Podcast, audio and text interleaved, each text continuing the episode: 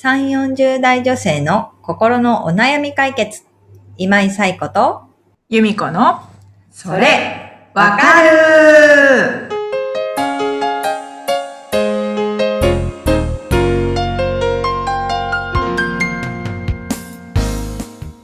はい。というわけで、えー、8月第3週のそれわかるが始まりました。皆さん、こんにちは。はい。今日は早速ではございますが、えー今日もですね、お悩みお寄せいただきましたので、由美子さんご紹介をお願いします。ゆいさん32歳の方からです。はい。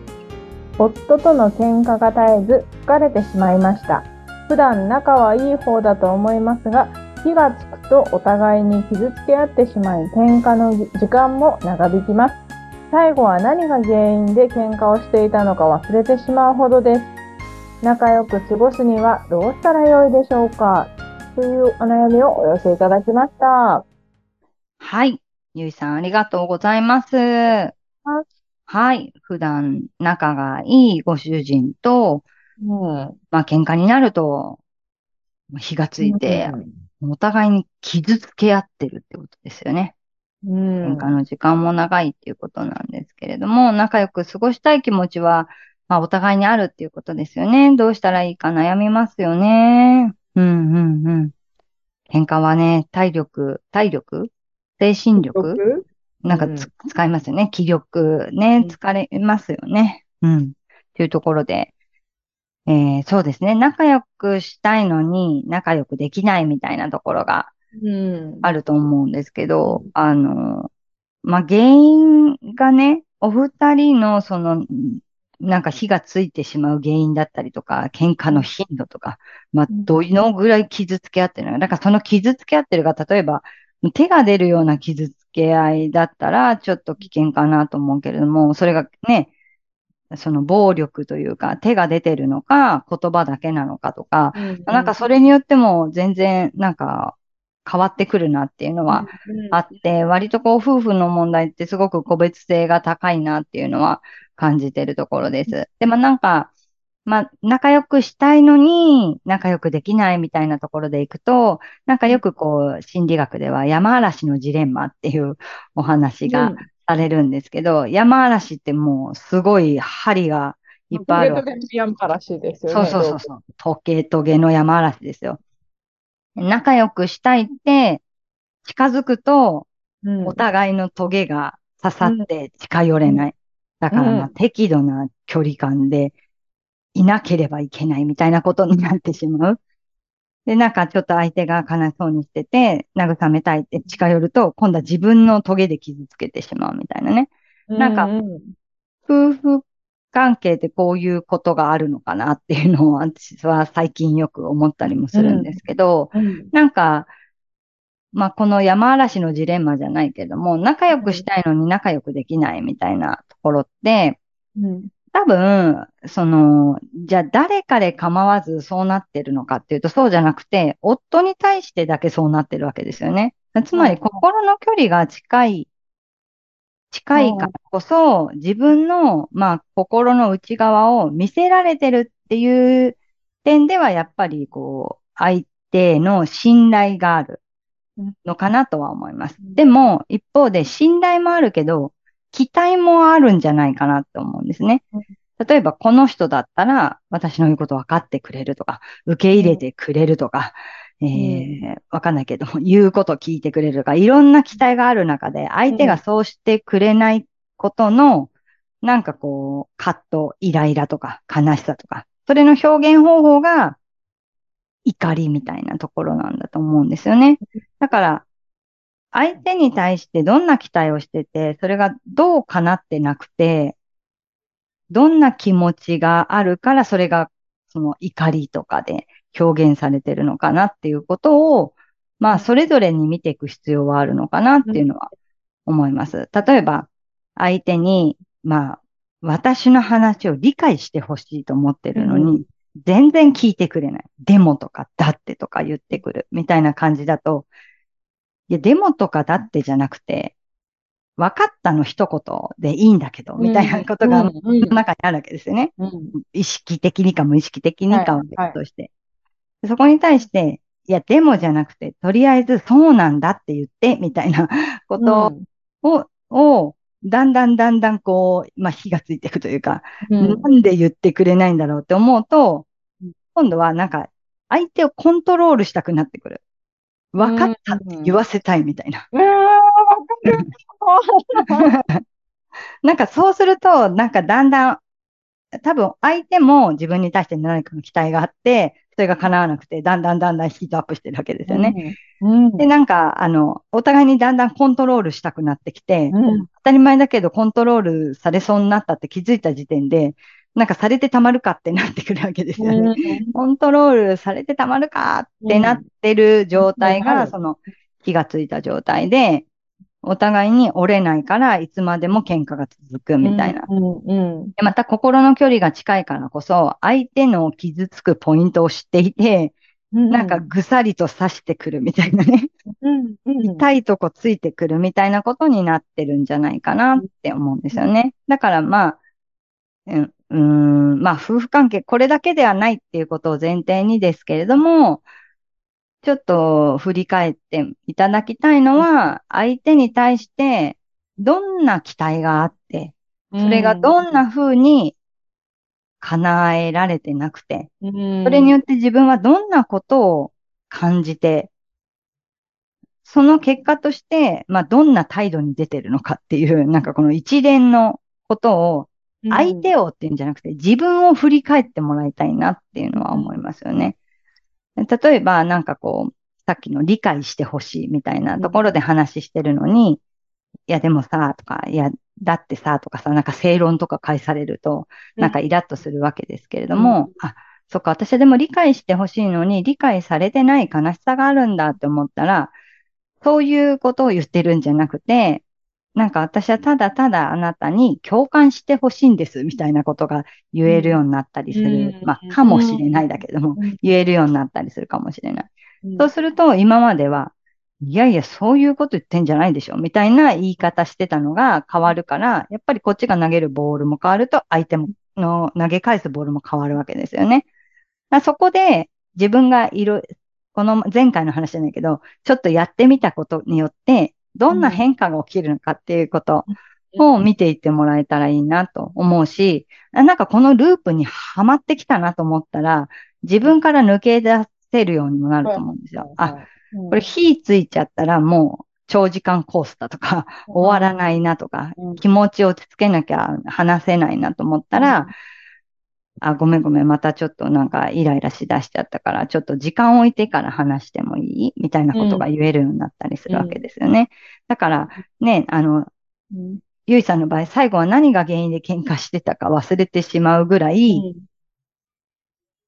なんか次から次に多分話が展開してってるんだと思うんですけど、なんかそうじゃなくて、本当にもともと言いたかったこととか伝えたかったことをちゃんと伝えていけるようなコミュニケーションの取り方ができるようになってくれ、くると、ね、もともと人間は山嵐ではないから、あの、ちゃんとコミュニケーションが取れるようになってくる。なんかそこをちょっと振り返ってもらえたらいいかなっていうのは思いますね。でも、えっ、と、初めにお伝えしたように、なんか夫婦の問題って結構個別性が高くて、うん、なんかこう、一般的にはそうだけど、まあ、よくよくお話聞くと全然違う問題点かもしれませんね、みたいなこともあるので、なんかここに当てはまらないなと思ったら、カウンセリングとかは利用してもらえたらいいかなっていうのは思ってますし、できれば二人で受けてもらえたらね、うん、ご主人ももう喧嘩に疲れちゃってるみたいなこととかがあるのであれば、うん、まあ二人でどうするかっていうことを考えるためにカウンセリングをうまく活用してもらえたらいいなっていうのは思っているところです。うん、うん、うんうん。でもね、せっかくこう仲良くしたい。普段は仲がいいわけだから、ね、それが日常の中で喧嘩っていう形にならないように、コミュニケーションが取っていけるといいんだろうなとは思うので、うん、ちょっとお伝えしたことを振り返ってみて、うん、自分の中で気づきがあるのか、それともちょっと私たち夫婦には当てはまらないっていうのであれば、カウンセリングをうまく活用するのかみたいなことも考えてもらえたらいいかなとは思っています。うん。うんうん。由美子さんは夫婦喧嘩しますか？夫婦喧嘩しますね。でも最近話聞いてて思ったのは、うんこうヒートアップしてくると、確かにその最初の取っかかりじゃないことも、いろいろこう、ああ、あれも、もう、なんか、あれも腹が立った。これもそういえばずっとイライラしてたみたいなの。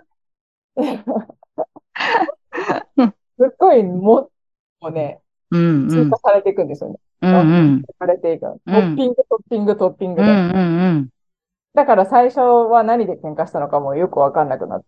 うんうん。しかも全然トッピングの方に傷ついたりとかして、そっちの話に展開したりしますよね。そう。そっちの話、そう、そういえば、あれ、あれもそうだった。あの時も、みたいなんなんでそので話今出すんだみたいなそうね。で、向こうもそんなこと言ったらみたいな。うん。確かに。ありますよね。でもまあ、夫婦って多分、もともとは赤の他人だから、うん。何かを多少我慢したり、譲歩したりしながら生活してるんだなって感じですよね。うん。こんなこと言ったら、みたいな感じで、ね、今の、なんか言葉聞くと、あ、ご主人ご主人で何か我慢してたのかなみたいな気もするしね。向こうで、こう、いい、うん。あるんですよ。うんうんうん。100%別に自分が正しいわけではないけど、言わずにはいられないみたいな。うんうんうん。それを言うならこちらもみたいなね、感じになってきますよね。そうそう。まあでも、さっき言ったみたいに、その心の距離が近いからこそ、まあ、言えるみたいなところはありつつも、ね。それをでもまあ、それが結果傷つけて、傷つけ合ってみたいなことであれば、コミュニケーションを変えていきたいですよね。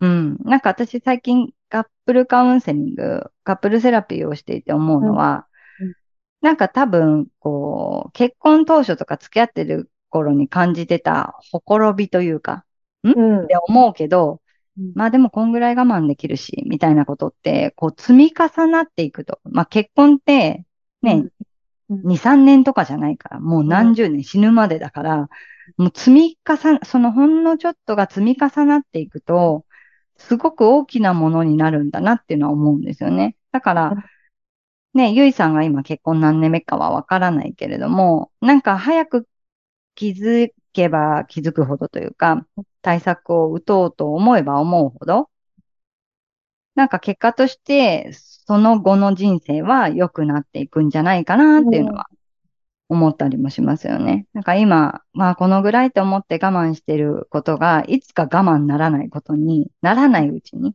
なんか解決していけたらいいかなってうん。うんいうのは、なんか自分たち夫婦も振り返りながら思ったりしますよね。うん私、こんぐらいって今思っちゃったよね、みたいなこととか、自分で、ちょっと言っとこうかな、みたいな 感じで。ま、うんまだなんかこう、軽く言えるうちにうんうん言っとこうかな、みたいな感じでは思ったりして、してます。うんうんうんうん。ね、夫婦っていろんな形があるけれども、二人が居心地よくいられるのが一番だから、うん。うん、ゆいさんたちも、ちょっと振り返っていただいて、本当ですね。やっぱり仲良いです。ね。そうそう、仲良く。ね。やっぱりでも普段仲がいいからこそ、もうこれが本当普段からもう、もうダメみたいになったら、まあダメなのかもしれないけれども、普段仲がいいからこそ、まあ喧嘩が際立つんでしょうね、きっとねうん。だからなんかそこが解決していけたら、うん、いいなっていうのは思うので、ぜひちょっと振り返るっていうところをトライしていただければな、うんというところです。はい。はい。ということで、このポッドキャストでは皆様からのお悩みをお寄せいただいています。ゆめこさん、ご紹介お願いします。番組では皆さんからのお悩みをお待ちしております。番組ポッドキャストの各エピソードページにリブーラボラトリー公式 LINE の URL を載せています。公式 LINE を登録後、メニュー画面よりお悩みを投稿してください。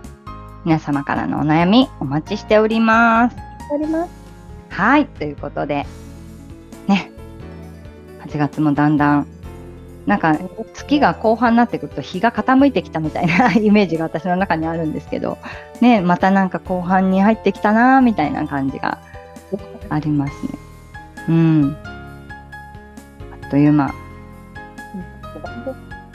春分の日とかですよ、9月。ん ?9 月って週、もう来月の今頃は、あと1ヶ月後そうですね。